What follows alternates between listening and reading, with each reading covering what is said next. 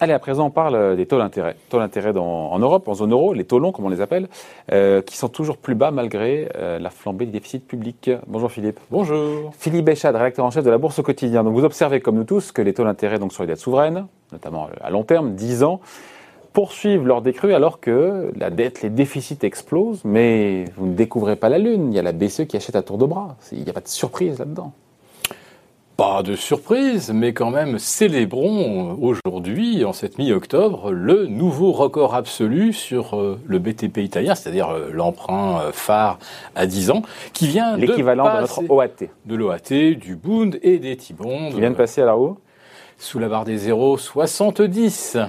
Il était à combien il y a un an, je sais pas? Alors, il y a exactement euh, 10 mois, euh, au 1er janvier, on était aux alentours de ouais, en 35. Euh, donc on a une détente de un peu plus de 65 points de base depuis le début de l'année deux fois plus bas, un taux à 10 ans italien deux fois plus bas, alors que les déficits ont fait fois quoi Fois 6, fois 7 Alors, euh, on passe. Là, maintenant, on est à 134% de déficit euh, en Italie, enfin de, ratio euh, dette sur PIB, ce qui veut dire que l'Italie est en train de talonner les États-Unis qui sont à 138%. Sauf que les États-Unis, aujourd'hui, maintenant, si vous achetez du dollar, de l'emprunt à 10 ans américain, vous obtenez 0,78%. Autrement dit, pour un investisseur international, on a l'impression aujourd'hui que c'est finalement plus confortable de détenir de la dette italienne en euros que du dollar. Et là, c'est vrai que je m'interroge un peu quand même. Ouais, sauf qu'en début d'année, on était aussi on était à combien sur le, sur le 10 ans euh, américain? Alors, euh, on, va prendre par exemple euh, à la date du, 15 octobre ou 12 ou 15 octobre 2019, on était à 180 1,80 aux États-Unis et on était aux alentours de 1,10, 1,15 en Italie. Donc c'est pas la première fois que le 10 ans euh, italien est effectivement en dessous, euh, rémunère moins que le 10 ans américain. Ça, là, en tout cas, ça rémunère autant. Mais ce qui est intéressant, c'est que maintenant tout le monde est à zéro. Donc une fois que tout le monde est dans les mêmes conditions, c'est là que c'est intéressant de regarder.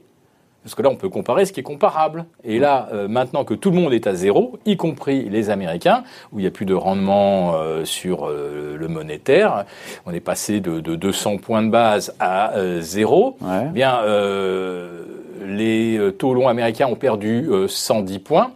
Les taux longs italiens ont perdu environ 50 points par rapport à octobre 2019, mais on est à zéro partout. Ça veut dire qu'avec ce rendement de zéro aujourd'hui, on a moins de rémunération sur du 10 ans italien avec une dette qui est absolument pas remboursable, tout le monde le sait, alors qu'aux États-Unis, on a toujours euh, environ 0,78. Donc voilà, donc votre sujet, votre sujet c'est ça, c'est qu'en fait, euh, je crois que c'est la Deutsche Bank qui a montré qu'aujourd'hui, tous les emprunts euh, émis par la France, emprunt d'État français était acheté par la BCE. Euh, on voit donc que la baisse du 10 ans italien se fait de manière effectivement euh, euh, massive. En dehors de l'Italie, on constate aussi une baisse des taux longs, mais qui est moins prononcée.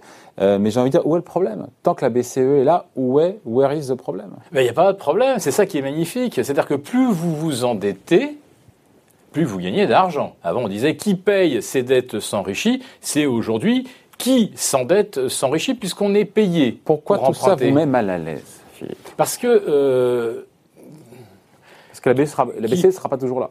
Alors, elle ne sera peut-être pas toujours là, mais surtout, euh, est-ce qu'une économie de marché peut fonctionner sans que les prix aient une signification?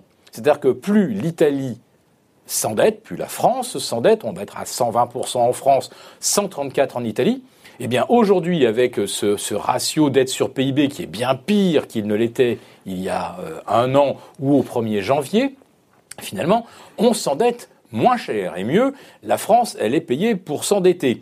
Euh, si je prends par exemple les taux à un mois, vous allez voir à quel point la BCE a réussi, comme on dit, à écraser euh, les spreads ou réduire la fragmentation. En Italie, si on se refinance à un mois, on se refinance à moins 0,53, en France à moins 0,58 et euh, en Allemagne à moins 0,63. Autrement dit, entre l'intérêt à un mois. Voilà. Alors si on va chercher après ça à 5 ans, vous allez voir qu'on obtient des valeurs qui sont euh, pas très très spectaculaires. Mais par exemple, sur 5 ans, vous allez voir que euh, en Italie, vous allez euh, emprunter à 0 à 0,09 en gros un, Zéro, un- un zéro, peu en quoi. dessous de en dessous de 0,1 Euh, euh, aux États-Unis vous allez emprunter à 0,34 voilà donc ça veut Et dire que euh, la dégradation euh, de l'endettement a euh, conduit à une très nette amélioration des conditions d'emprunt. C'est quelque chose qui est complètement, ça bouleverse totalement euh, la logique, euh, tout ce qu'on a pu enseigner euh, sur la dette depuis depuis le Moyen Âge, si j'ose dire. Donc, il n'y a plus de prix. Donc, comment fonctionne une économie quand les prix ne veulent rien dire? Quand le prix ne reflète pas le risque ou que le risque est totalement... Là, le prix, on parle du loyer de l'argent. Le prix, Oui, mais ça, ça, va- ça va plus loin que le loyer de l'argent. Parce que là, la, la BCE, c'est très tout à fait juste, elle a acheté pratiquement tous les emprunts euh, émis par la France. et tant mieux, sinon, on aurait ajouté à une, Oui. à un- à Oui. une récession une crise financière. Bien Vous ne sûr. souhaitez pas. Mais euh, il y a un moment où jusqu'où peut-on aller comme ça à euh, euh, finalement encourager la France à continuer de s'endetter. Plus la France s'endette, et depuis le début de l'année, on a gagné 28 points de rémunération. On emprunte euh, pratiquement euh, 0,3% moins cher qu'au 1er janvier. C'est-à-dire que plus la France s'endette, plus on la paye pour s'endetter. Donc la BCE, elle a acheté tous les emprunts émis par la France et elle a ach- acheté tous les emprunts émis par l'Italie. Euh, la BCE a acheté cette année, si- jusqu'à présent, 680 milliards euh, de dettes. tout ça est tenable Et ça le con- contre 370 Ouais. en 2019. Deux fois plus. Voilà. Donc c'est presque deux fois plus. En tout cas, ça sera deux fois plus à la fin de l'année. Ouais. Mais la BCE ne s'est pas contentée d'acheter euh, les euh, des dettes émises par euh, France France Trésor ou, ou par le Trésor italien. Elle achète aussi des dettes corporate. Elle achète également des, des emprunts émis par LVMH. Autrement dit, c'est la BCE qui finance directement le rachat de Tiffany par LVMH. L'opération se fera peut-être Oui. pas, mais en tout cas, voilà, c'est-à-dire que euh, la BCE, elle, euh, elle est maintenant euh, omnipotente sur les prix dans tous les domaines et pas seulement sur les dettes d'État. Hmm. Donc c'est, ça bouleverse complètement le fonctionnement des marchés. Et c'est ça qui vous fait tiquer? Bah, je pense que je ne suis pas le seul. Et euh, je me dis, euh, une économie dite de marché par opposition à l'économie administrée à la soviétique ou à la chinoise, le, le libre marché repose d'abord sur la détermination d'un prix qui signifie quelque chose. C'est-à-dire que on, on est prêt à payer euh, euh, un modèle euh, qui a du succès et on va délaisser euh, un, un- un modèle qui se retrouve en, en- en difficulté. Or là, aujourd'hui, quand vous voyez ce qu'achètent les, les banques centrales, elles créent d'un côté des entreprises zombies. Alors, je suis bien d'accord que le Covid, c'est très spécial et qu'il faut permettre à survi- de- à la Eh survie de secteurs qui étaient parfaitement sains avant le Covid. Sauf que vous, vous constatez que le plus souvent, les banques centrales permettent également euh, de survivre des, des secteurs qui étaient déjà très très mal en point.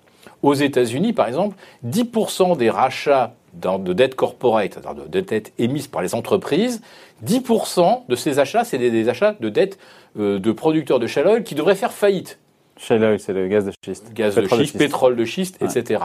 Euh, 10% des achats donc Ouais. de, la, de la Fed, c'est quand même énorme, alors que ce secteur ne pèse que 2% des emplois.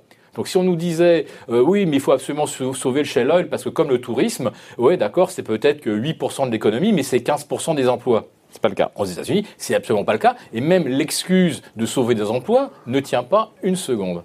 Donc on voit que les, les- banques centrales aujourd'hui, euh, de façon totalement euh, arbitraire ou selon leur bon vouloir, peuvent maintenir en vie ou condamner ou faire encore plus monter des entreprises qui se portent bien.